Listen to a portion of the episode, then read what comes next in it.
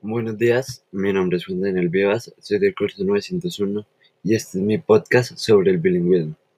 El bilingüismo es una persona que puede expresarse en dos o más idiomas.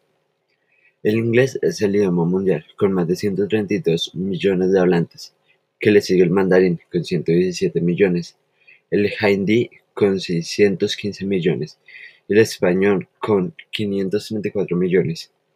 El inglés es muy importante ya que en todo el mundo una persona va a saber inglés nos va a ayudar mucho porque el inglés nos va a abrir muchas puertas y es un idioma muy fácil de aprender. Y si lo aprendemos a la perfección, mucha de nuestra vida va a estar resuelta. Y si también sabemos un idioma más que el inglés y el español, también va a ser muy bueno.